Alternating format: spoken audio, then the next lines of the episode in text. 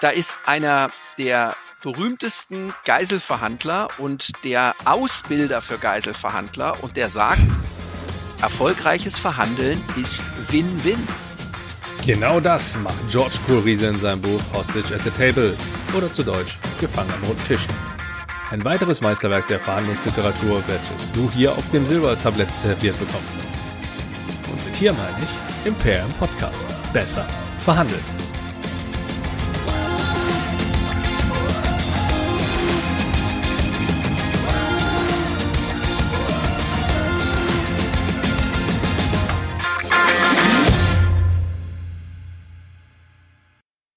Hi, ich bin Andi Schrader und ich weiß sehr gut, dass es durchaus schwierig sein kann, in dem stetig wachsenden Angebot an Literatur zum Thema Verhandlungsführung noch durchzublicken. Außerdem ist selber Lesen ja gerade erst wieder dabei zu trennen. Doch anders als damals, als es nur Buchhandlungen und Bibliotheken gab, kannst du jetzt Dienste wie Blinkist und Get Abstract nutzen, um Zeit einzusparen. Ich finde das cool und daher nutze ich solche Angebote gerne, um mir einen kleinen Vorgeschmack zu verschaffen, was mich in den Büchern meiner Wahl erwarten könnte. Gefällt mir, was ich dort lese? Höre ich mir das Hörbuch auf Audible oder Spotify an. Habe ich das Gefühl, dass ich mehrere Stellen wiederholen sollte, besorge ich mir das Buch und arbeite es durch. Diese Vorgehensweise darf gerne kopiert werden. Damit du nicht nur meine Meinung zu den Büchern hörst, habe ich mir noch Unterstützung ins Boot geholt. Mr. Evidenz basiert Andreas Wienheller, das wandelnde Verhandlungswikipedia, wie ich ihn gern nenne, ist wieder einmal mit von der Partie. Geiselnamen sind sowas wie der Running Gag in der, ich nenne sie mal, nicht ganz so wissenschaftlich geprägten Verhandlungsliteratur. Da gibt es durchaus sehr gut aufbereitete Stories, die dich als Lesenden oder Hörenden in die Rolle der Person versetzen, die gerade versucht, die Geiseln durch Verhandlung zu befreien. Später werden dann mehr oder weniger gute Verknüpfungen zu alltäglichen oder geschäftlichen Verhandlungen hergestellt. Du fühlst dich in deinen eigenen Verhandlungen wie ein Agent oder ein FBI-Agent, was bei vielen Menschen positiv ankommt. George Kohlrieser schreibt in seinem Werk auch von Geiselnahmen. Und ähnlich wie bei Chris Voss ist er auch nachweislich in solche Verhandlungen involviert gewesen. Mehr sogar. Er hat sogar selbst Menschen, richtige Agenten, für diese Situation ausgebildet. Was ihn meiner Meinung nach ausmacht, ist die Tatsache, dass er die psychologische Verhaltenssteuerung extrem gut aufgreift und verständlich macht. Er bringt die sehr guten Verhandlungsstrategien und Taktiken perfekt in Einklang mit der Komponente Mensch. Und das macht er wie kein anderer. Grund genug, sich Hostage at the Table, gefangen am runden Tisch, einmal genauer anzuschauen. Und jetzt wird's auch spannend und interessant für dich. Denn was kannst du, wenn du diese Impulse richtig anwendest? Genau, besser verhandeln. Hostage at the Table, gefangen am runden Tisch. George Kohlrieser steht heute auf dem Programm und natürlich spreche ich auch über dieses Buch mit Mr. Evidenzbasiert, dem Verhandlungswikipedia auf zwei Beinen. Andreas Wienheller. Hallo Andreas. Hallo Andi, grüß dich. Schön, dass ich wieder mal hier sein darf. Jetzt kann ich tatsächlich mal glänzen und sagen, endlich sprechen wir mal über einen Menschen, den ich auch schon kennengelernt habe. Den George Kohlrieser habe ich auf einer Konferenz kennengelernt, die wir tatsächlich nach einer seiner Taktiken benannt hatten damals, nämlich Put the Fish on the Table. Allerdings, oder bevor wir da allerdings noch ein bisschen weiter in die inhaltliche Tiefe reingehen, wie sieht's da bei dir aus? Hast du den äh, Herrn Professor Kohlrieser auch schon mal kennengelernt? Ja, ich hatte die Chance, äh, ihn in einem äh, tollen digitalen Seminar zu erleben. Äh, persönlich, also live in Präsenz, habe ich ihn bisher noch nicht getroffen, aber das steht bei mir definitiv auch noch auf dem Zettel. Hm. Dann äh, können wir dem Ganzen schon mal vorreifen und so ein bisschen auf den, auf den Autor blicken. Also wer die Chance wahrnehmen möchte, hat da an der IMD an der, an dem Institute für Management Development in Lausanne in der Schweiz die Möglichkeit, denn dort wird man den guten Herrn Kohlrieser antreffen. Das ist ein sehr renommierter Mensch, allerdings auch schon in die Jahre gekommen, 44er Jahrgang. Ich glaube, der könnte sogar dein Vater sein, oder? Absolut, das kommt ungefähr hin, ja, da hast ja. du recht. Und äh, ja gut, er könnte sogar mein Großvater sein. Ähm, ja, könnte er. Und äh, von daher haben wir es da mit jemandem zu tun, der allerdings trotz seines hohen Alters äh, nicht zum, zum alten, sondern wirklich zum erfahrenen Eisen gehört. Und Dinge mit publiziert hat, die in der heutigen Zeit, glaube ich, noch aktueller sind denn je, weil er auch Schwerpunkte gerade in, äh, gerade in Gefangen am runden Tisch gelegt hat, die in meinen Augen heute sehr viel weiterhelfen, wenn nicht sogar sehr zeitlos sind und auch in Zukunft noch weiterhelfen können. Ähm, ansonsten, er hat tatsächlich auch einen, einen Background in der Polizei, an, hat dann an Geiselverhandlungen wohl auch teilgenommen, war selber als Lehrer, was ich in Erfahrung gebracht habe, an Polizeischulen aktiv und hat auch an diversen Verhandlungen ähm, mit Fokus auf internationalen Frieden, was vielleicht heute auch nochmal interessant wäre, äh, mitgewirkt und dort seine, seine Finger hier und da mit dem Spiel gehabt, ähm, beziehungsweise mit Finger mit dem Spiel gehabt, ist, glaube ich, sehr, sehr salopp und sehr, sehr einfach ausgedrückt, sondern er hat diese Verhandlungen tatsächlich entweder geführt oder zumindest begleitet. Hat harte Erfahrungen in seinem Leben gesammelt. Er geht da auch in dem Buch so ein bisschen drauf ein. Hat einen Sohn, eins von, von seinen vier Kindern leider verloren. Und ähm, war einer von den Verrückten, die sich tatsächlich auch selber gegen, gegen Geiseln haben austauschen lassen, zumindest wenn man dem glaubt, was in seinem Buch steht. Und in seinem Fall tue ich das auch sehr stark. Und ähm, das so von, von einer Schnellzusammenfassung über den guten Herrn Kohlrieser. Möchtest du noch was hinzufügen?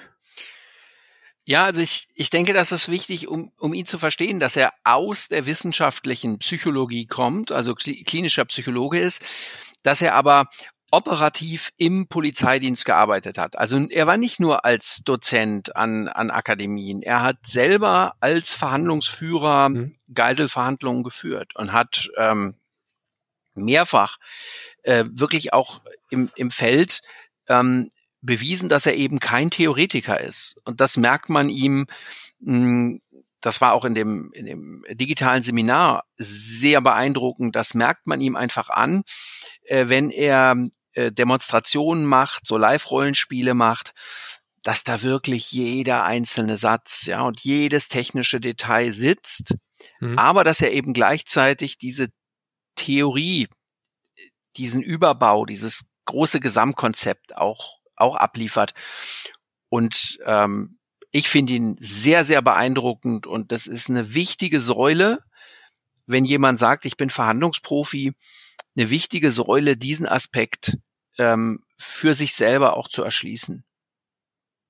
Ja, und um eben genau den, den Aspekt zu, zu erschießen, äh, hat er sein, hat er einen Teil seines Wissens auf knapp ja, neun Kapitel sind's äh, in, in Hostage at the Table gefangen am roten Tisch. Ich komme immer ein bisschen durcheinander mit den, mit den Buchtiteln, weil ich sowohl auf Englisch als auch auf Deutsch gelesen habe und den Deutsch gerade vor mir liegen habe. Ähm, hat er in knapp neun Kapiteln zusammengefasst. Neun Kapitel bedeutet ungefähr 300 Seiten. Und da sind auch, Gott sei Dank, keine einfachen wissenschaftlichen Texte runtergebetet, sondern wirklich auch immer mit, ja, auch teilweise mit, mit wirklich packenden Stories verknüpft, wie man es auch teilweise schon bei, bei Chris Voss dann gelesen hat. Und äh, dieses Buch ist, wenn ich mich nicht irre, von 2008, sofern ich richtig recherchiert habe. Ja, ich glaube, ähm, der große Wert dieses Buches, also die die äh, die deutsche Auflage ist von 2008, ja, hm. äh, ne, 2006 ist das Original äh, okay. erschienen ähm, der große Wert dieses Buches ist, wenn man es vergleicht mit, mit Chris Voss, ähm, dass er eben die Konzepte und die Theorie liefert. Ja, Chris Voss hat ein Buch, wir haben es ja auch schon in der früheren Ausgabe des Podcasts miteinander be besprochen, wo er ganz viele Werkzeuge mhm. zeigt. Aber die, die Theorie und vor allen Dingen die Erklärung, warum Dinge so sind, die haben bei Chris Voss keinen großen Raum. Das ist ein, ein pragmatisches Buch für Pragmatiker. Mhm. Kohlrieser, da merkt man halt den Wissenschaftler, der kommt auch auf praktische Anwendung, aber man sieht in dem Buch, dass das gar nicht sein entscheidender Punkt ist, mhm. sondern du kriegst diese tiefe theoretische Fundierung von Bindungstheorie, von Emotionstheorie, ja, von der Frage, wie man ähm, zu Selbstberuhigung und Selbstkontrolle kommen kann. Und das muss man mögen. Also diese Art von Buch muss man mögen. Ich kenne genügend Menschen, die ich kennengelernt habe, die werden bei zehn Seiten Theo also Bindungstheorie äh, werden die nervös werden, uns Buch aus der Hand legen und sagen, was, was soll ich jetzt damit? ja? Ähm, auf der anderen Seite ist aber natürlich dieses theoretische Wissen darum, wie Beziehungspsychologie funktioniert, ganz wichtig, um zu verstehen, warum bestimmte Ratschläge, zu denen er am Ende kommt, wie man nämlich mit anderen Menschen umgehen soll, nicht naive Sozialromantik sind, sondern schlicht und einfach evidenzbasiert der beste Weg, um auch in schwierigen Situationen seine Ziele zu erreichen. Und äh, ich habe es geliebt, aber bekanntermaßen habe ich keine Probleme mit Theorien, ja. ja, wenn, wenn Mr. Evidenz basiert Probleme mit der Evidenz hätte äh, und damit einhergehend halt auch mit äh, der starken theoretischen Auslastung, äh, dann würde es, glaube ich, an der einen oder anderen Stelle ähnlich für Schocks sorgen, wie, äh, wie die Schocks mit der Theorie an der einen oder anderen stark zu pragmatisch ausgerichteten Stelle sorgen können. Ja, und, und, er erklärt halt auch. Hm? Du hast doch, und ich finde das extrem wichtig, weil, du hast ja gesagt, Josh Kohlriese, der ist Jahrgang 44. Hm. Und wir wünschen ihm beide noch ein, ein langes, gesundes, glückliches Leben. Oh ja. Aber es ist klar, dass er nicht mehr für ewig die Leute ausbilden wird. Und ich find's wirklich wichtig, dass Menschen, die zu den großen Vordenkern im Feld gehören, ihr Wissen auch über ihren eigenen Tod hinaus und über ihre eigene Person hinaus der Community zur Verfügung stellen.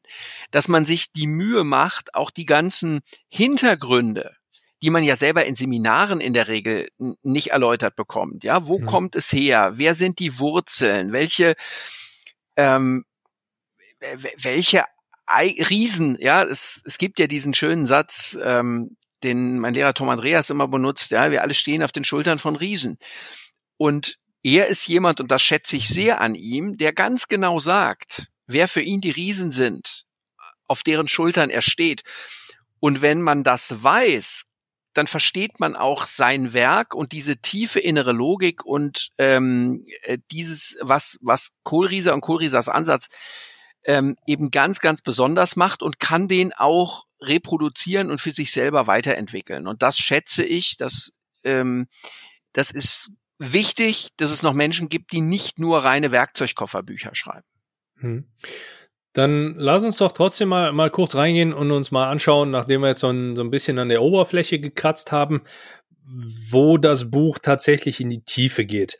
Was ich sagen kann, ist im, im weiteren Rahmen des Buches, äh, wo es um, um das Konfliktmanagement geht, ist ein Punkt, den, äh, den, den ich auch vielleicht auch aufgrund der Tatsache, dass wir, dass wir diese eine Konferenz damals äh, danach ausgerichtet hatten, stark verinnerlicht habe, nämlich äh, Put the Fish on the Table, Probleme direkt ansprechen. Da würde ich allerdings gerne ein wenig nach hinten schieben, weil dieses Buch auch deutlich stärker anfängt, nämlich mit dem ich nenne es mal Buzzword nach wie vor Mindset-Thema. Und zwar, dass du Gefangener am runden Tisch bist. Da kommt auch so, so ein bisschen diese Geiselmetapher dann wieder mit rein. Hostage at the table, wie es ja im, im Englischen dann auch heißt. Ohne es vielleicht zu wissen oder beziehungsweise was du denn dagegen tun kannst. Und ich glaube, da sind wir auch wieder so, so ein Stück weit bei Werkzeugkoffer inklusive Background, was dieses Buch auch so extrem stark macht. Ja, unbedingt. Ähm, gerade dieses Bild, ähm, wo Kohlrieser sagt, glückliche Menschen erarbeiten sich die Fähigkeit selber zu gestalten auf Basis Bedür ihrer Bedürfnisse. Mhm. Aber viele Menschen schaffen das nicht.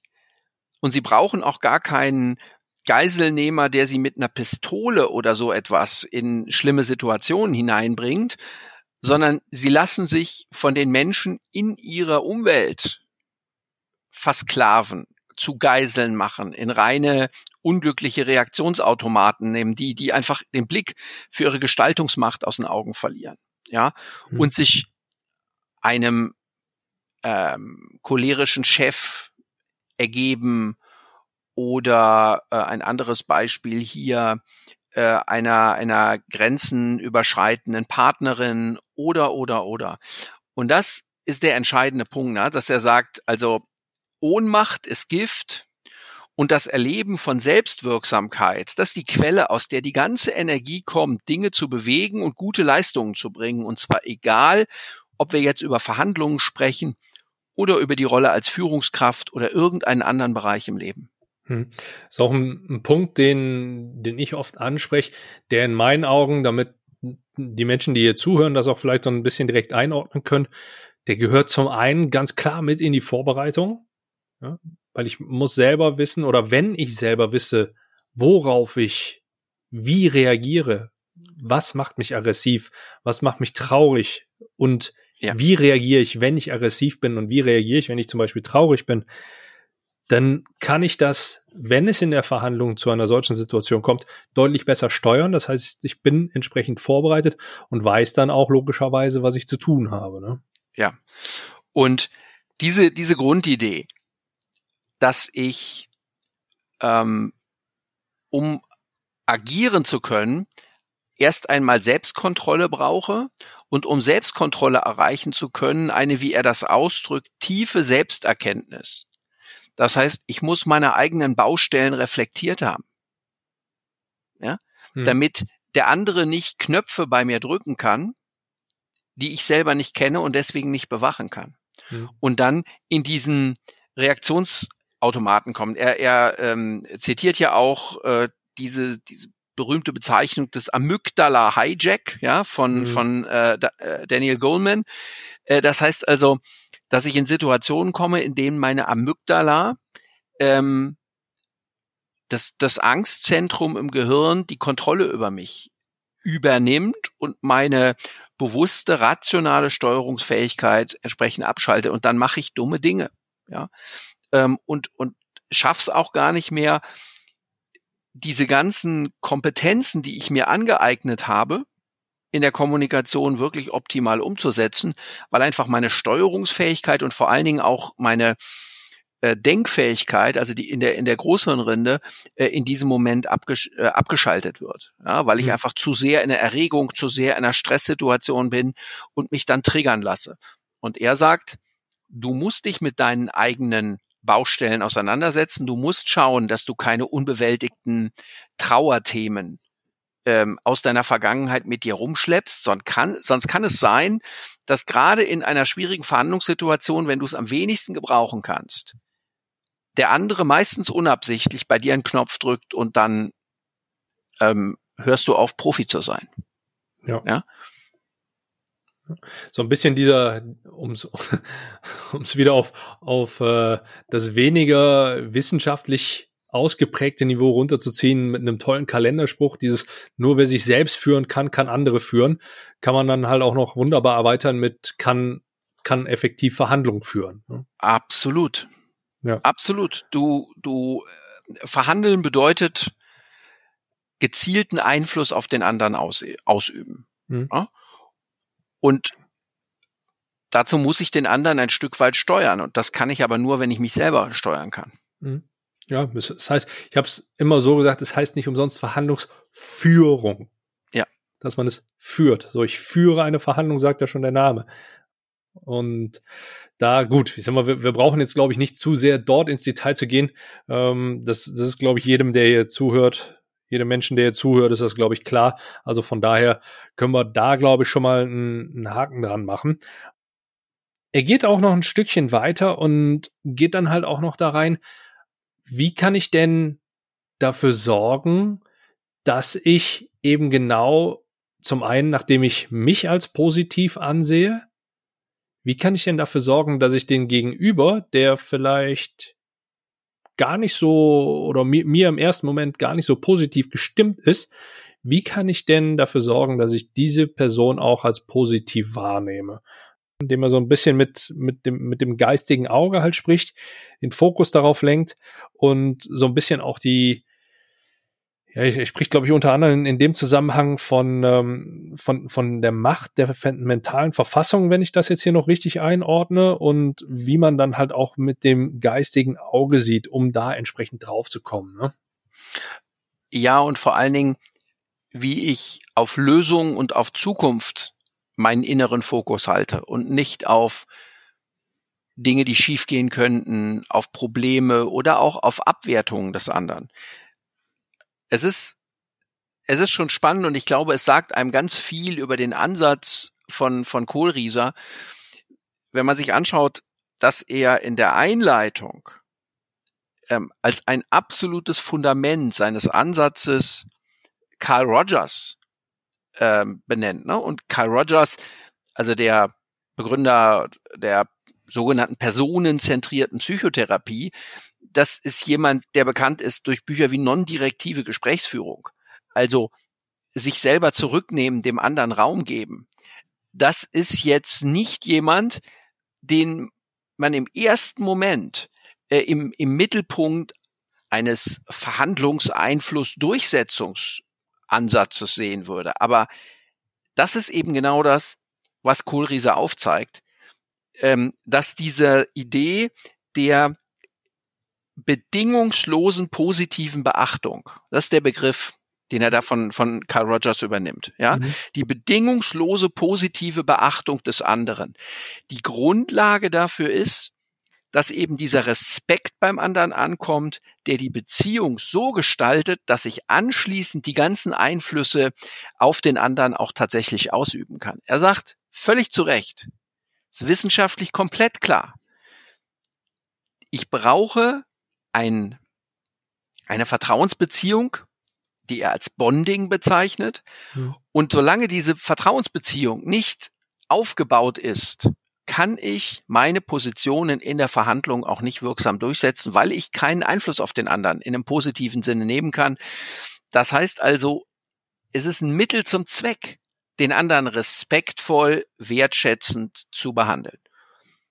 Das wird viele, glaube ich, schocken, wenn sie so an die ein oder andere Verhandlungssituation denken, die sie selber schon durchlebt haben oder vielleicht auch, ja, leider aus meiner Sicht mit zu ihrem eigenen Verhandlungsstil zählen. Denn es ist, es ist ganz klar für mich, dieser, dieser Miteinander ein Ziel erreichen Gedanke, der ist hier, der, der, den, den trägt dieses Buch ja quasi vor sich her. Oder den, den vermittelt dieses Buch wie, wie, ja, doch, wie, wie viele andere auch, nur halt auch sehr extrem. Und das ist etwas, was in manch anderen Büchern, die man so liest, oder vielleicht von, von manch anderen Experten, mit denen man so in Kontakt kommt, äh, so in der Qualität weniger ausgeprägt wahrnimmt. Ne? Absolut. Und ich glaube, das ist der äh, wirklich eine ganz fundamentale Erkenntnis, ja, eine ganz fundamentale Erkenntnis, weil es eben genau den entscheidenden Unterschied zwischen George Kohlrieser als Profi, der in der Praxis echte Geiselverhandlungen geführt hat, und anderen, die sich da so aufspielen, als wären sie äh, 20 Jahre durch den Staub gegangen, aber in Wirklichkeit halt ähm, ja sich da nur theoretisch mit auseinandergesetzt haben, uns auch nicht richtig verstanden haben. Ja, äh, dieser Unterschied, der zeigt sich da. Kohlrieser sagt, dass das Konzept, das wir gerade im deutschsprachigen Raum von ein paar anderen Trainern erzählt bekommen, du machst erstmal ein bisschen respektvoll Beziehung und dann eskalierst du und setz dich durch, dass dieses Konzept halt nicht funktioniert. Weil in dem Moment, wo ich eine absolut egoistische Eskalation und Konfrontation inszeniere, schaffe ich es eben nicht, dieses vertrauensvolle Bonding gleichzeitig aufrechtzuerhalten. Mhm. Und was Kohlrieser sagt ist, es geht nicht um Eskalation, sondern diese, und das ist der entscheidende Punkt, Kohlrieser sagt explizit, er hat ein eigenes Unterkapitel dazu, wenn ich verhandle und dieses Bonding erreicht habe und den anderen hin zu einer guten Lösung bringen will, dann ist es zwingend erforderlich, Win-Win zu verhandeln. Mhm. Ne? Hör, hört, da ist einer der berühmtesten Geiselverhandler und der Ausbilder für Geiselverhandler und der sagt, Erfolgreiches Verhandeln ist Win-Win, hat also nicht die Durchsetzung auf Kosten des anderen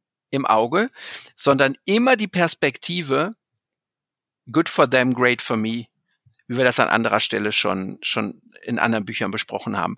Hm. Und da sieht man, dass dieser ganze künstlich hochgezogene Gegensatz zwischen den Krisenverhandlern und so weiter auf der Ebene der echten Profis und der Champions League Verhandler beider Seiten überhaupt gar nicht existiert, sondern ähm, das gehört zusammen und Crisis Negotiation haben nichts mit Verhandlungsboxkampf, nichts mit Eskalation, nichts mit kriegerischen Metaphern und kriegerischem Verhalten zu tun. Nichts. Mhm. Profis tun das nicht. Und wenn wir uns jetzt angucken, wie an vielen Stellen in der deutschen Industrie verhandelt wird, zum Beispiel im Einkaufsbereich, bei Automobil-OEMs oder im Lebensmitteleinzelhandel, wo es bis heute immer wieder passiert, dass da Leute angeschrien werden oder mit Einkäufertribunalen ähm, ja Leute äh, absolut respektlos niedergemacht werden, dann muss man einfach ganz klar sagen, da sind Crisis Negotiations sind keine Ausrede.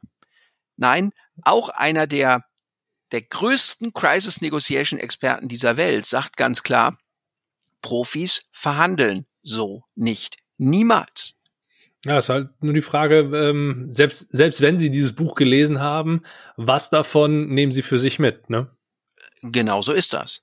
Und, ähm, und, und das ist nämlich das, was ich an dem Kohlrieser Buch sehr schätze, dass er eben deutlich macht, und das ist etwas, was bei Chris Voss in seinem Buch zu kurz kommt aus meiner Sicht, dass Kohlrieser deutlich macht, dass es eine Haltung, eine gewisse Haltung braucht, ähm, um Techniken erfolgreich einzusetzen. Ich kann nicht wirklich in, in, in Stresssituationen, in einer Verhandlung durchgängig dem anderen ähm, Vertrauen einflößen, wenn ich selber in meinem Inneren ähm, eine Schädigungsabsicht habe und den nur über den Tisch ziehen will ja. sondern ich brauche einen Respekt und eine Wertschätzung für den anderen als Menschen. Ich kann sagen, der ist in schwierige Situationen gekommen.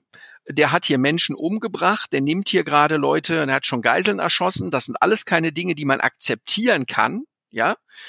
Aber darum geht es nicht. Es geht darum, den Menschen zu verstehen, was ihn treibt und auch wo er herkommt und sich nicht zu sagen, was ist das für ein Vollidiot? In dem Moment, wo ich den anderen abwerte, verliere ich diesen Fokus und verliere ich auch die Connection, die mir die Informationen über die Motivlage des anderen ähm, ungefiltert übermitteln, auf die ich dann meine Einflussversuche aufbauen kann. Hm. Dann lass mich an der Stelle noch mal ein bisschen lernen. Äh, oder bestätigen. Da gucken wir jetzt mal, in welche Richtung sich das entwickelt. Das ist das, was ich immer unter Person und Sache voneinander trennen definiert hatte für mich. Ja. Korrekt? Oder muss ich da noch hinzulernen? Nein. Genau das ist damit gemeint. Ähm, separate the people from the problem, ja, äh, ähm, wie das ja im Harvard, im, im, im, Buch Getting to Yes, also auf Deutsch das Harvard-Konzept heißt. Mhm. Ähm, das ist ja eines der Grundprinzipien, separate the people from the problem. Nebenbei, mhm. George Kohlrieser ähm, schreibt ja in seinem Buch ausdrücklich, dass dieses Harvard-Konzept und die Prinzipien des Harvard-Konzeptes eine ganz wichtige Grundlage auch für seinen Verhandlungsansatz sind und dass man die unbedingt berücksichtigen sollte. Mhm. Und oft ist das, wird das halt so missverstanden, so nach dem Motto, bleib sachlich, mhm. ja, bleib sachlich äh, und, und hör auf, hier rumzumenscheln. Aber das ist ja ein ganz großes Missverständnis. So meint es weder das Harvard-Konzept und so tut es auch kein Verhandlungsprofi, sondern gemeint damit ist, dass ich das sachliche Problem als sachliches Problem diskutiere und dem anderen sagen kann, schau, wir haben gerade ein Problem, weil ich kann nicht zulassen, dass du deine Geiseln erschießt.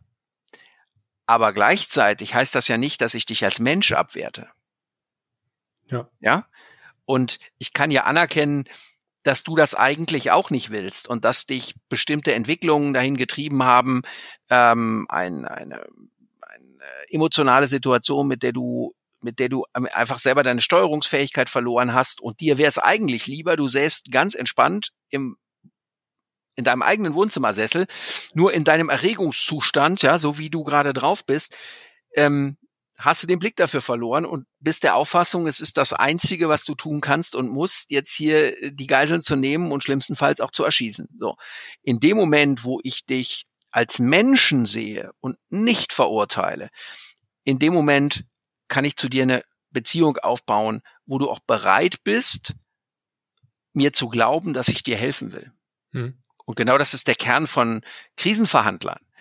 Ich, ich will dir helfen, einen klaren Blick dafür zu bekommen, dass es nicht in deinem besten Interesse ist, erst die Geiseln umzubringen und dann dich selber, sondern dass es eine, im Harvard-Konzept würden wir sagen, eine echt bessere Butner gibt. Mhm. Ja, als mit einem Blutrausch von dieser Welt abzugehen. Es gibt eine echt bessere Butner, selbst wenn du aufgrund eines ungünstigen inneren Auges, eines ungünstigen äh, Fokus, äh, das im Moment gerade mal aus den Augen verloren hast. Und er hat ja, bringt ja viele Beispiele aus Geiselnahmen, wo er verhandelt hat, wo genau das dann auch, auch ersichtlich wird. Ja. Er bringt da auch ein starkes Beispiel, wo er gar nicht selber verhandelt hat, sondern wo, wenn ich das, das richtig im, im Kopf habe, wo eine ältere Frau, entweder eine Mutter mit ihrem ja. Kind oder eine, eine, Großmutter mit, mit genau. ihrem Enkel, ähm, irgendwie nachts überrascht wird und jemand mit einem boah, nagel mich jetzt nicht fest, Bess, mit, mit einer Waffe auf jeden Fall, ja. Messer, Baseballschläger, Hackebeil, irgend ja, ja. sowas, äh, dann da steht und, und, und kurz davor ist, die, die beiden abzuschlachten.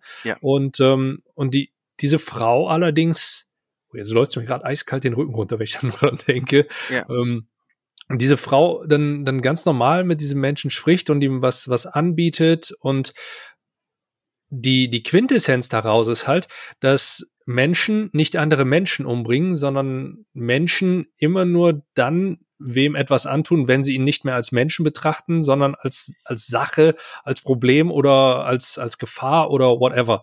Ähm, ja. Und wenn du es schaffst, halt beide, beide Parteien, beide Seiten als menschlich wahrgenommen darzustellen, dann schaffst du es auch, eine entsprechende Atmosphäre zu schaffen und, und kannst auch dich mit den Personen so gesehen verknüpfen oder beziehungsweise dieses Bonding, diese Verbindung halt herstellen. Ne? Ja, und äh, ich finde das ein, wirklich ein, auch ein tolles Beispiel, weil äh, dann da ja beschrieben wird, dass sie ihm am nächsten, am nächsten Morgen noch Pfannkuchen macht mit echter Butter. Und mhm. das beschreibt er und dann fängt er an zu also dann bricht er in Tränen aus und äh, lässt sich auch überzeugen, aufzugeben und so weiter, ähm, weil ihn das einfach total runterbringt. Ja? Also diese, die, dieses, dieses Bonding bedeutet eben auch, den anderen in einem Erregungsniveau runterzubringen. Mhm. Rein physiologisch beschreibt ja Kohlrieser, gibt es gute Studien, die zeigen, dass auch der Blutdruck beim anderen in dem Moment sinkt. Mhm. Ja?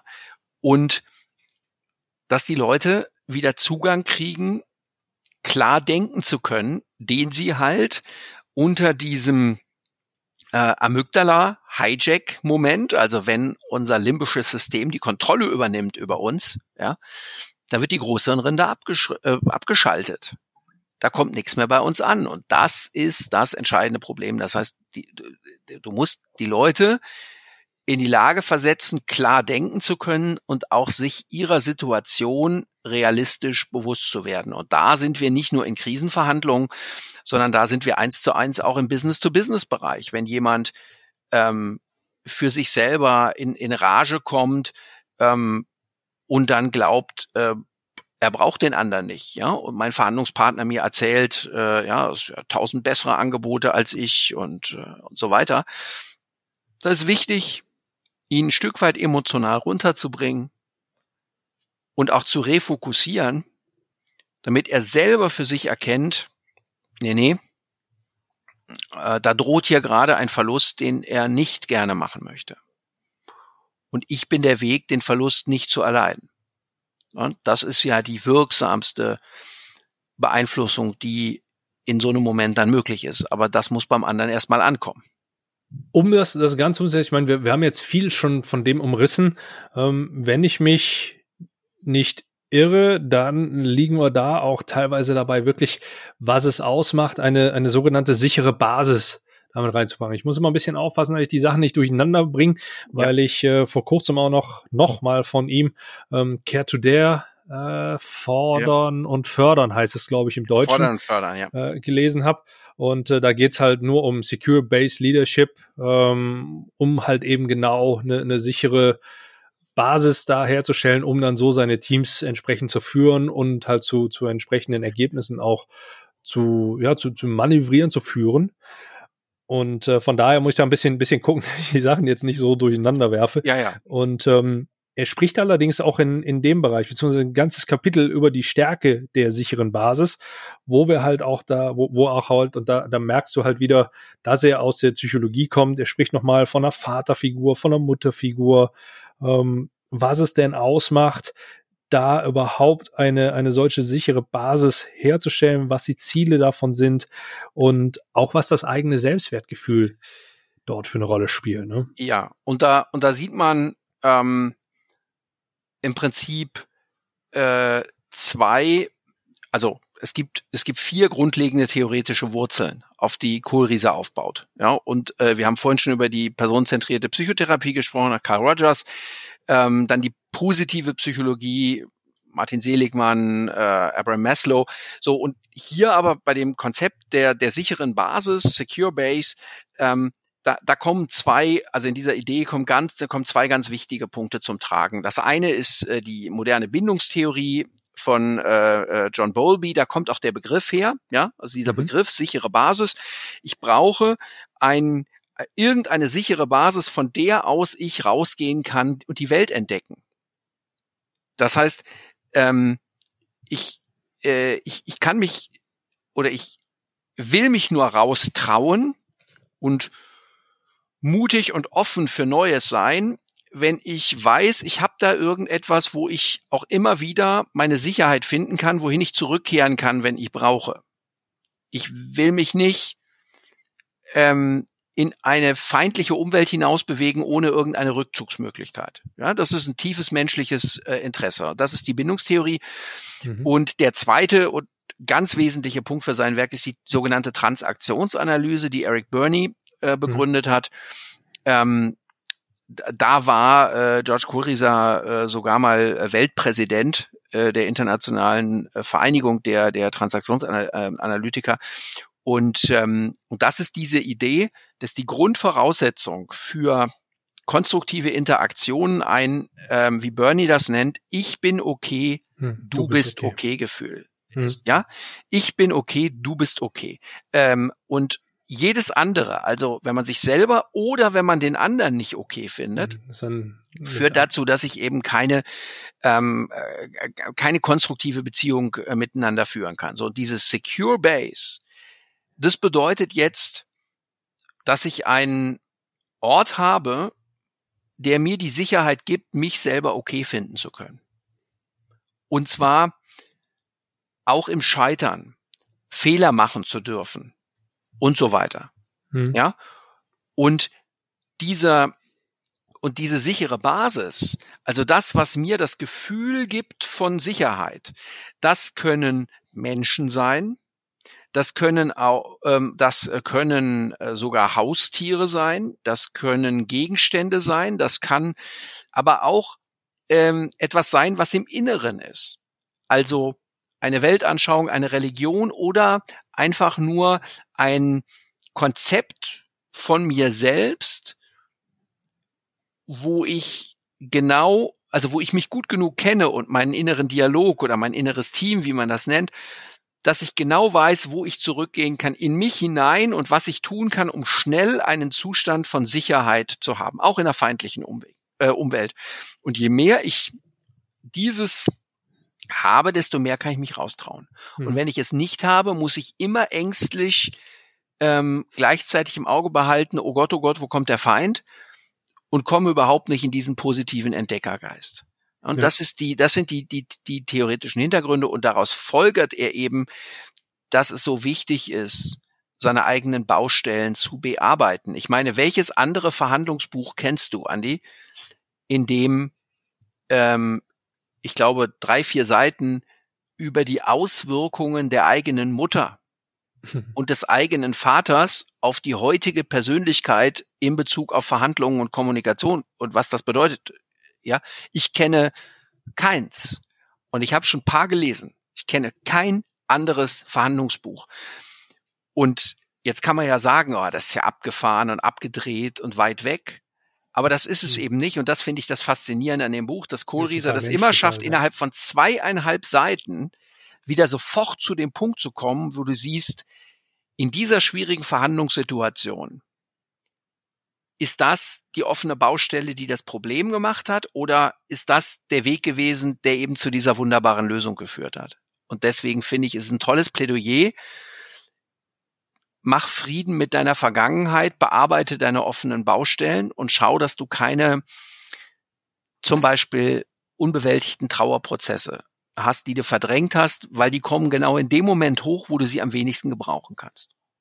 Ich meine, er, er sagt ja, glaube ich, irgendwo im, im, im ersten oder relativ im Ansatz, dass er bringt ja auch eine, eine gewisse, oder um jetzt mal, mal in die andere Richtung zu schlagen, er geht ja nicht nur auf die, auf die schönen nennen wir es mal so, auf die schönen Seiten ein, sondern er geht ja auch durchaus auch rein, hey, und sagt, eine ne Verhandlung ist ein Konflikt.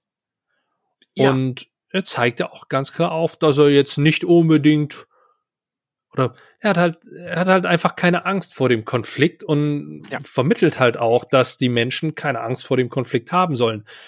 Wenn du dann das etwas anders interpretierst, so wie ich es eine lange Zeit getan hast und halt da, da Spaß dran findest, weil das kann man durchaus, das kann ich noch äh, durchaus mhm. bestätigen, ähm, dann, dann geht halt eine gewisse Konfliktgeilheit mit einher, die es an manchen oder an vielen Stellen auch bedarf, allerdings in einer entsprechenden Ausprägung. Und da sind wir auch schon direkt bei, bei dem nächsten Punkt. Ähm, Konfliktmanagement ist auch nochmal ein großes Thema in diesem Buch. Ähm, ja. Ich habe, wie gesagt, in, im Rahmen dieses Konfliktmanagements äh, einen, einen kleinen Teil, ich glaube zwei Seiten tatsächlich nur im Deutschen, ähm, wirklich kennen und auch ganz ehrlich lieben gelernt. Und zwar Put the Fish on the Table heißt ja. es im Englischen. Ne? Der Fisch muss auf den Tisch. Im Deutschen immer so, ein, ja. so leicht mit, äh, mit, mit leichtem Versprechpotenzial behaftet. Und da sagt oder es ist eine, eine Metapher, die er bringt von einem Urlaub in, ich glaube, Marseille wäre es, irgendwo französische Küste unten, äh, wo auf dem Sizilien. In, in Sizilien sogar? Genau, okay. in Sizilien, ja. Mhm. Ja, gut, dann war ich, war ich durch also meine in, Zeit in Frankreich noch ein bisschen zu sehr geprägt. Nee, in Katar, also er schreibt, dass er, äh, dass er in, in äh, Catania äh, Konfliktmanagement gelehrt hat und dort äh, morgens einen Spaziergang macht und da sieht er diesen Fischmarkt. Aber ich habe dich unterbrochen. Ja, ruhig. Ich habe nur Mittelmeerküste noch, noch im Kopf, deswegen war ich da irgendwie bei bei Marseille oder so. Gut, anyhow. Ähm, jedenfalls, die, die Metapher ist halt auf dem Fischmarkt ähm, und dann guckt er sich an und die, wenn, wenn du da einen Fisch kaufen gehst, ähm, oder wenn er einen Fisch dir, ja doch, wenn, wenn du einen Fisch kaufen möchtest, dann wird er vor deinen Augen entsprechend ausgenommen. Also die, die Fische werden, werden hochgeholt, ähm, unten aus dem Korb, werden, werden frisch auf dem Tisch filetiert, also Kopf ab, Innereien raus und dann wird der so verkauft. Und ähm, die, die, die, ich weiß nicht, nagel mich jetzt nicht fest. Ähm, der lässt die nicht, nicht die ganze Zeit runter, sondern die, die sind permanent dabei, sobald die neue Ware bekommen oder neue Fische bekommen, äh, die halt entsprechend zu, zu Köpf, zu filetieren, zu verarbeiten, so dass man sie weiter verkaufen kann. Und die Metapher, die er daraus schließt, ist halt, dass du, wenn du einen Konflikt siehst, diesen auf den Tisch packen sollst, damit du ihn lösen kannst, damit du ihn filetieren kannst, weil wenn du ihn zu lange unterm Tisch drunter lässt, in der Sonne, fängt er irgendwann an zu stinken und verpestet die Atmosphäre. Ja. Und das ist, Genau, also äh, das ist ein ganz zentraler Satz äh, ja für dieses Kapitel. Wenn Sie einen Fisch unter dem Tisch liegen lassen, fängt er bald an zu faulen und zu stinken. Hm. Ähm, so, und leider lassen viele Menschen, sehr viele Fische, Konflikte und Probleme unter ihrem Tisch liegen. Ja, und, und da hat er einen ganz, ganz wichtigen Punkt. Ähm, viele, die diesen Harvard-Verhandlungsansatz für sich glauben zu übernehmen, ähm, haben aber äh, entwickeln eine Konfliktallergie. Da haben wir an anderer Stelle ja auch schon drüber gesprochen. Ja, eine mhm. Konfliktallergie, wo sie denken, man könnte in irgendeiner Art und Weise verhandeln, so machen, dass es nicht mehr um du und ich und man muss irgendwie um seine Sachen kämpfen, sondern das ist irgendwie ein total zivilisierter Prozess, wo sich alles von alleine löst, ja. Und ich krieg halt meinen fairen Anteil vom Kuchen. Ähm, und das ist eine sehr naive Vorstellung. So sind Verhandlungen halt nicht. Nicht nur nicht mit einem Geiselnehmer, sondern auch nicht mit einem Einkäufer oder mit einer Verkäuferin äh, oder mit meinem Betriebsrat. Ähm, so läuft's halt nicht. Hm. Ja, und ähm, das ist ganz entscheidend wichtig, dass man deutlich macht, wer als Fach- oder Führungskraft unterwegs ist oder äh, insbesondere auch wer Verhandlungen führen will, der darf sich nicht davor scheuen, unangenehme Dinge auf den Tisch zu legen. Und es geht lediglich darum, der Fisch muss auf den Tisch, aber man muss den anderen, so sagt er das ja auch, man muss dem anderen aber nicht rechts und links um die Ohren schlagen. Mhm, ja. Das heißt also, ich spreche die Dinge in aller Offenheit an, ich schwurbel da auch nicht rum, ja, und, und mach da zehn, zehnfach Weichspüler drüber und entschuldige mich, dass ich jetzt mit einem unangenehmen Thema komme, sondern ich spreche das an, mach dem, dem anderen das nicht zum Vorwurf, aber sage so, und jetzt lass uns gemeinsam überlegen, was jetzt zu tun ist und wie wir eine Lösung finden. Mhm. Und da ist dann wieder dieser gemeinsame Punkt dabei. Ja? ja. Aber, ähm, aber es gibt keine Diskussion darüber, dass ich das auf den Tisch lege und sage, das ist für mich ein Problem und dieses Problem ist zu lösen. Mhm.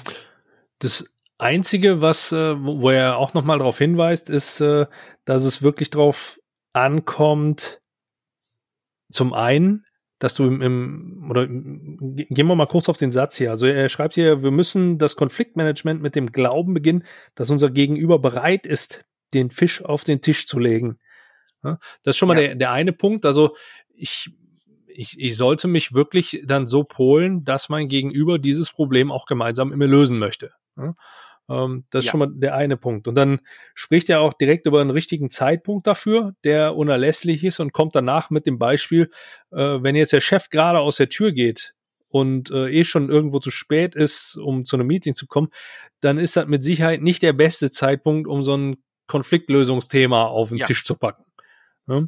Ähm, in einer Verhandlungssituation habe ich festgestellt, wenn wir es wirklich mal mal runterbrechen und machen machen den Fehler, den viele machen und fokussieren sich nur auf den Preis und sehen den Preis als Fisch an, dann damit zu starten, macht in meinen Augen erst dann Sinn, wenn ich dafür gesorgt habe, dass ich mit der Person auf einer entsprechenden belastbaren, so wie es hier auch im, im, Vorfeld schon, schon eindeutig dargestellt wird, Ebene bin, so dass ich mit der Person auch wirklich dieses Problem lösen kann und er, da, er oder sie dazu bereit ist, dieses Problem mit mir zu lösen. Wie interpretierst du das? Ja, also da kommt es natürlich jetzt sehr, sehr, sehr stark auf die konkrete Situation an ne? und auch auf die Frage, also jetzt zum Beispiel, wie sind wir überhaupt zueinander gekommen? Bin ich jetzt ein Commodity-Anbieter, der ähm, mit 20 anderen mehr oder weniger austauschbar äh, da sitzt? Bin ich jemand, ähm, wo ein Kunde sich vorher schon informiert hat, wo ich durch Social Selling oder oder so, ja, in so einem Social Selling Prozess äh, mich äh, für den schon irgendwie wichtig und begehrbar äh, gemacht habe und auch ähm, USP schon vermitteln konnte. Also das muss man natürlich davon davon nochmal unterscheiden. Grundsätzlich glaube ich aber bei Put the Fish on the Table der entscheidende Punkt, ähm, keine Scheu und nicht rumdrucksen, sondern das für was völlig Normales erachten. Und vor allen Dingen seinen Frieden mit dem eigenen Preis machen. Mhm. Ja, also nicht den Eindruck haben, ähm, oh Gott, oh Gott, oh Gott, das ist jetzt was ganz Schlimmes, sondern eine Gelassenheit entwickeln und sagen, der Preis ist halt der Preis. Also das müssen wir halt auch klären so. Mhm. Ja. Und ähm, wenn der andere fragt, was ist denn der Preis? Und ich weiß schon, worum geht es jetzt. Na, also das ist natürlich die Klage, äh, nicht in den ersten 30 Sekunden, aber wir haben jetzt geklärt, worum geht es und welche Rahmenbedingungen und, und, und. Und dann fragt der andere so, was kostet das jetzt? Dass ich jetzt nicht noch 30 Schleifen mache und versuche, mhm. so lange wie möglich das rauszuzögern, sondern völlig entspannt und als was das Normalste der Welt wäre, an der Stelle dann den Preis nenne. Mhm. Das ist auch put the fish on the table. Also ähm, keine Angst davor haben, die Dinge auf den Tisch zu legen mhm. und dann damit umgehen. Ja, so verstehe ich das. In, in dem Beispiel, wie du es genannt hast, auch nochmal wichtig zu erwähnen, dass es auch richtig verstanden wird. Er schreibt, äh, dass keine oder beziehungsweise Warnung an all diejenigen, die zu Kontroversen neigen, den Fisch auf den Tisch zu legen, ist kein Freibrief, um jemandem den Fisch ja. um die Ohren zu hauen. Ja, vielmehr ist die Erlaubnis, direkt, verbindlich und respektvoll an einer Lösung zu arbeiten. Das ja. heißt also nicht, ich gehe in so eine Situation rein und sage so, hey, äh, genau. nur, nur damit das von vornherein klar ist, mein Preis ist X. Ja, Völlig, völlig richtig. Und das muss man, glaube ich, sagen. Also ähm, in, in seinem Buch, er schreibt ein ganzes Kapitel, das kommt dann danach, über Dialog, mhm. über die Bedeutung von einem Dialog und was einen echten Dialog ausmacht und wie man das schafft, ja, zu einem echten Dialog zu kommen. Und er sagt, eine Verhandlung muss genau das sein. Ein echter Dialog, in dem mir nämlich das Bonding, das ich aufbaue, also die Qualität der Vertrauensbeziehung ermöglicht, ein Nein zu sagen, ohne dass das die Beziehung belastet oder gar zerstört, sondern dass es akzeptiert wird und eher als ein Einstieg in den Dialog und nicht als ein Ende der Kommunikation betrachtet wird. Ne? Zu sagen, also der andere ähm, fordert etwas, was für mich nicht akzeptabel ist, und dann schaffe ich es in einer Weise, Nein zu sagen, wo ich eben deutlich mache, ähm, also sofort dann aber deutlich mache, ähm, das geht nicht und wir schauen aber mal, was wir vielleicht hinbekommen. Ja, mhm. und welche anderen Möglichkeiten ähm, sich, sich, sich dann ergeben würden. Und da hängt es dran. Ja, wenn mir das gelingt, dieses weiche Nein, was er übrigens von, von William Ury übernommen, äh, übernommen hat, ja, aus, mhm. aus seinem Buch, ähm, Okay, pass no. äh, nee, sondern äh, mhm. The Power of a Positive No. Ah, okay. ähm, ja, ähm, so, und dieses weiche Nein, diese Idee, ja, dass ich Nein sage, aber für den anderen ist es kein Entscheidungsnein, ist es kein Schlag, äh, sondern es ist etwas, ist eigentlich nur ein Informationsnein. Ja, dazu muss ich einen echten Dialog haben und nicht ein, ich will den anderen argumentativ besiegen, ich will ihn ausmanövrieren, ich will beweisen, dass ich der Schlagfertigste bin und hinterher als der Schlauste vom Tisch gehe und so weiter. All das nicht, das sind ja diese ganzen Dialogblockaden, sondern er sagt, an einen Punkt kommen, wo der andere mir offen zuhört, wenn ich spreche, weil ich zuerst demonstriert habe, dass ich offen zuhöre, wenn der andere spricht. Mhm. Das ist der Kern des Verhandelns. Alles, was nachher noch kommt, Beeinflussungsstrategien und, und, und, und. All das geht nur auf dieser Grundlage.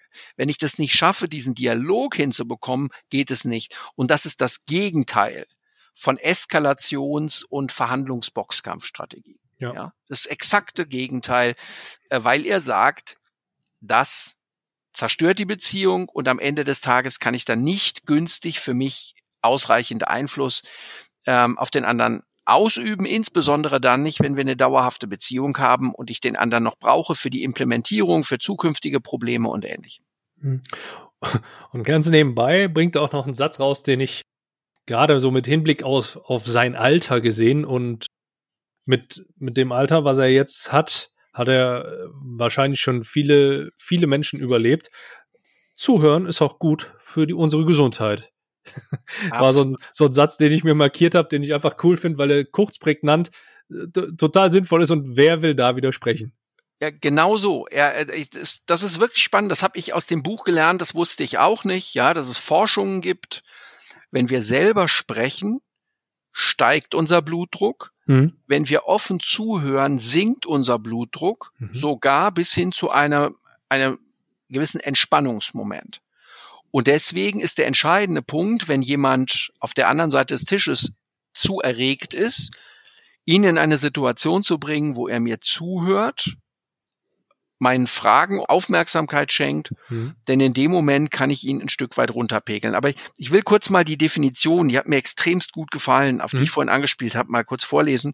Er sagt nämlich, Verhandlung bedeutet, dass ich mich fortgesetzt behaupte, selbst wenn ich mit einem Nein konfrontiert bin, wobei ich aber gleichzeitig die Bindung zu meinem Dialogpartner erhalte und vertiefe. Mhm.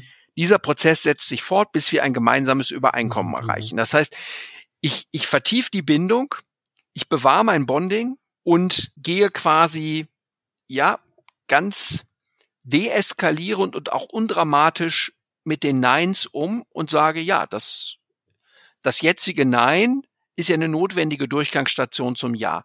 Sicher kein Zufall, dass wir diese Grundidee, also dass ein Nein kein Drama ist, äh, genauso auch bei Christopher Voss finden. Das haben wir ja damals, als wir sein Buch besprochen haben, auch besprochen.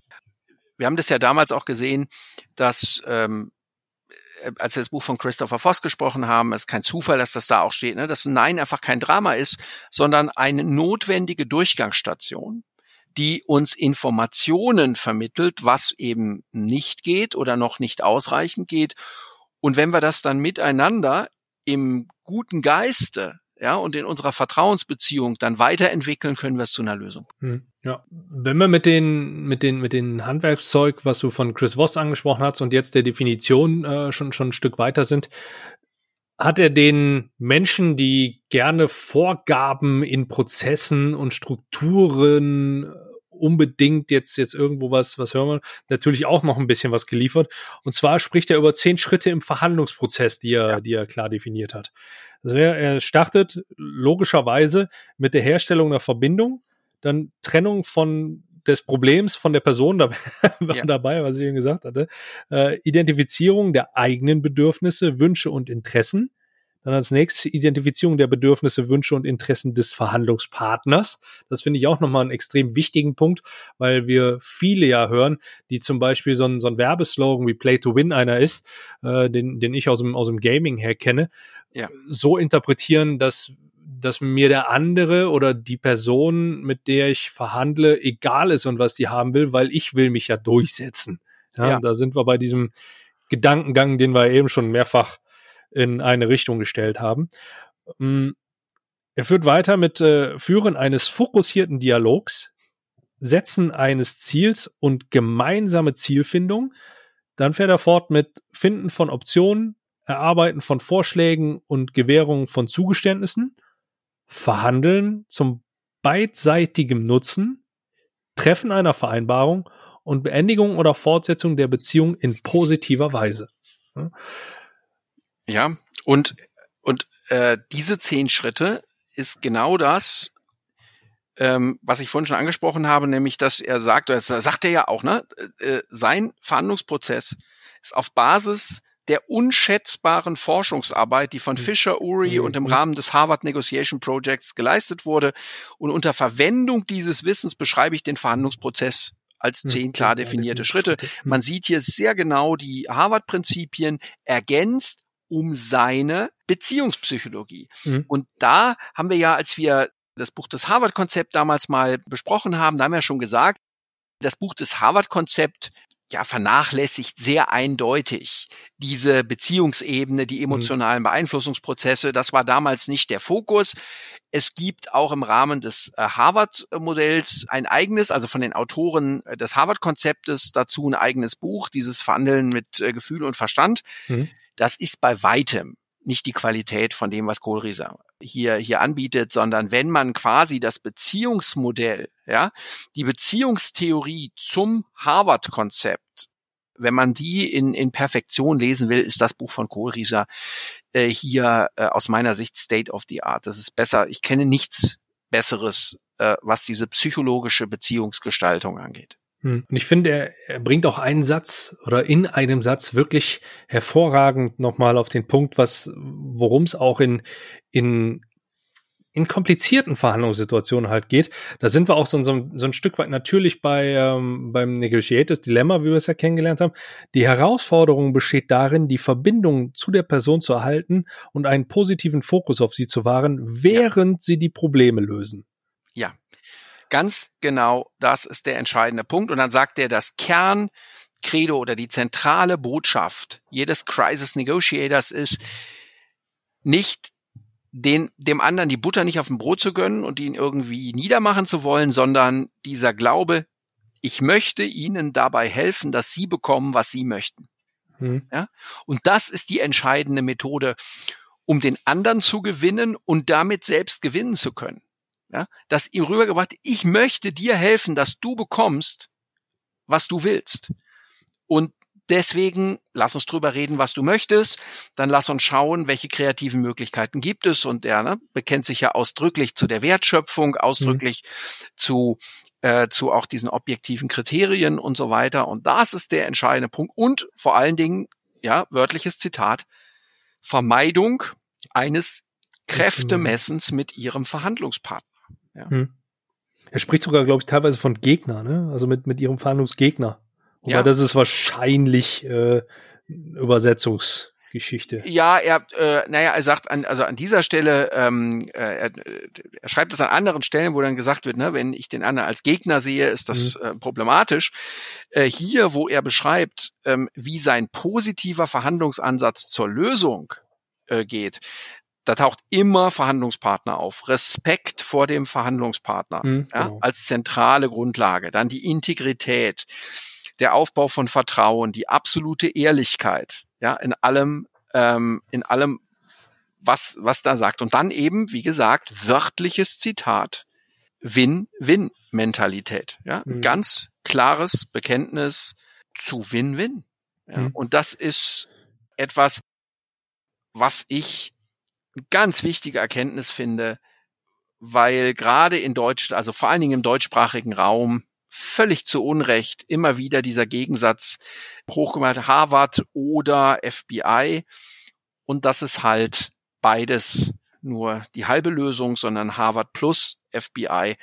Das ist exakt genau der integrierte Ansatz, der um so ein Vielfaches effektiver ist. Hm. Ein bisschen weiter in dem, in dem gleichen Kapitel geht er auch nochmal äh, konkret auf die Schritte ein, die Juri damals definiert hatte, wenn es ja. darum geht, äh, was, wie, wie gehe ich denn damit um, wenn ich angegriffen werde? Ja. Und da sind auch so, so ein paar Punkte dabei. Ich muss immer ein bisschen schmunzeln, wenn ich von, von Kunden, von Zuhörern oder von, von Menschen im Generellen gefragt werde, ja, ich, ich möchte mal, ich möchte schlagfertiger werden, ich brauche Tricks und Tipps, wie ich denn mit Angriffen umgehe und wie ich da am besten drauf reagiere.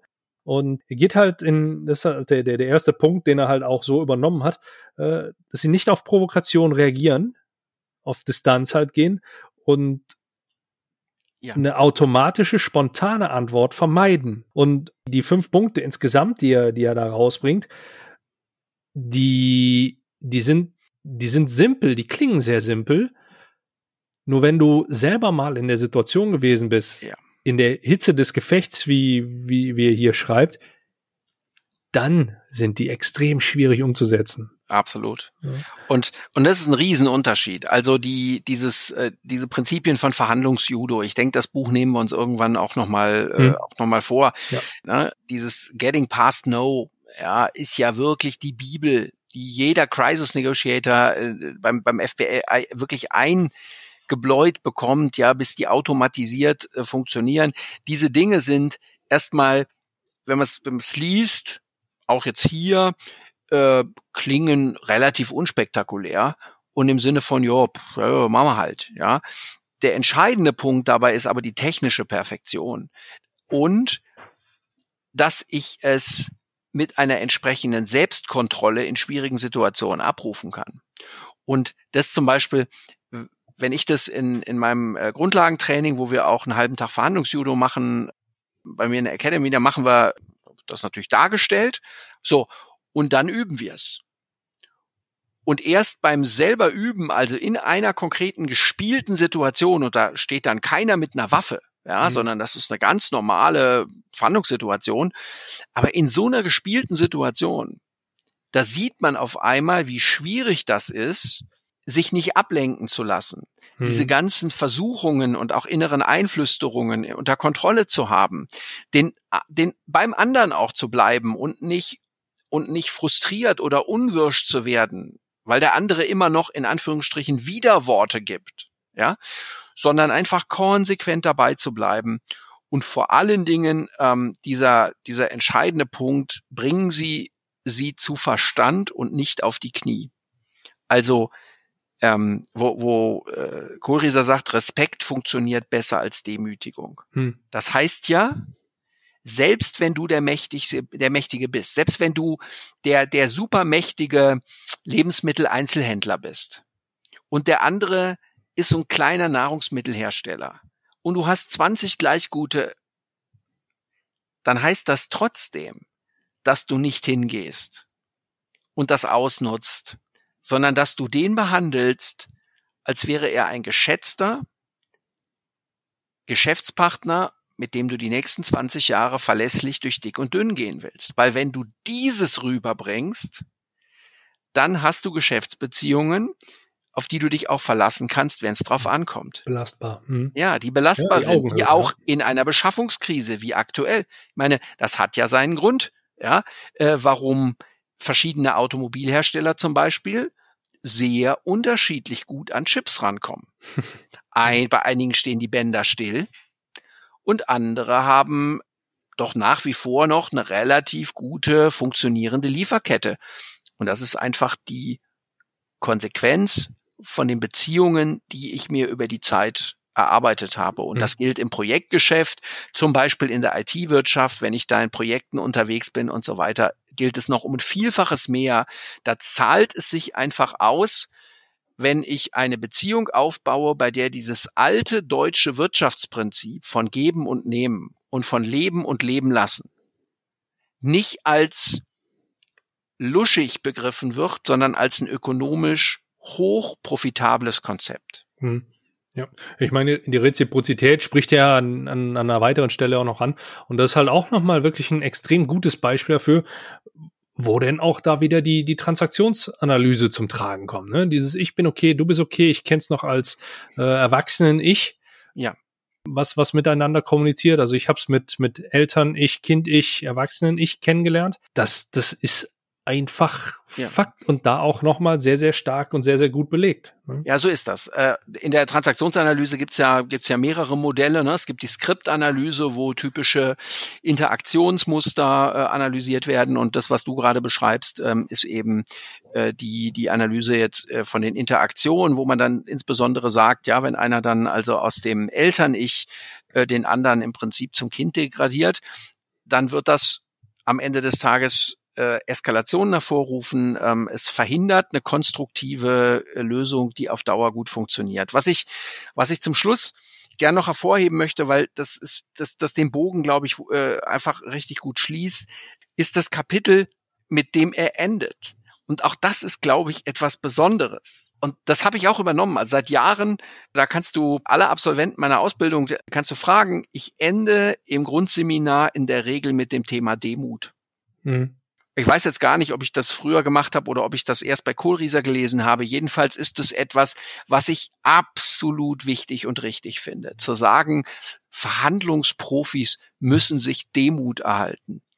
Denn dieses demütig sein, also die innere Einstellung, dass man eben nicht besser ist als der andere, nicht wertvoller ist als der andere, dass man, dass man ständig und kontinuierlich lebenslang lernen kann und muss. Und dass das eine innere Haltung ist, ja, dass ich sage, ich, ich werde heute noch so viele Dinge falsch machen und ich brauche Hilfe, um besser zu werden. Ich brauche Hilfe, um meine Bedürfnisse zu befriedigen. Egal wie gut ich bin als Verhandler, ich bin immer nur so gut, wie es mir gelingt, den anderen in eine Sichtbarkeit und in eine Wirksamkeit zu bringen. Ja, und, und deswegen sei schlau, stell dich dumm, beziehungsweise achte strikt darauf, dass du nie die Augenhöhe verlässt, selbst wenn der andere sich äh, vor dir in den, Staub, in den Staub wirft, richte ihn auf, mach den anderen groß hm.